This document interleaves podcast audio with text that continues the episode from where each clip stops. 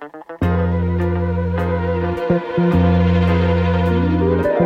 Tarek, hot master mix, Funky Pearls. You like to watch the clouds drifting, cause you feel some kind of kindred.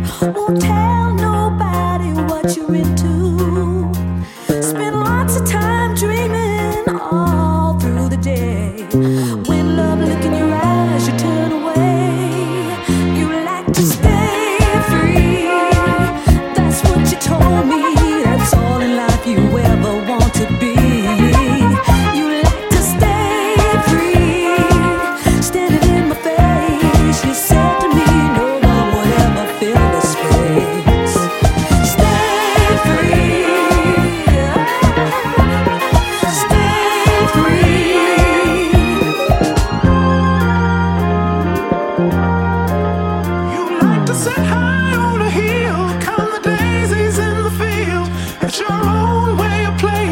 You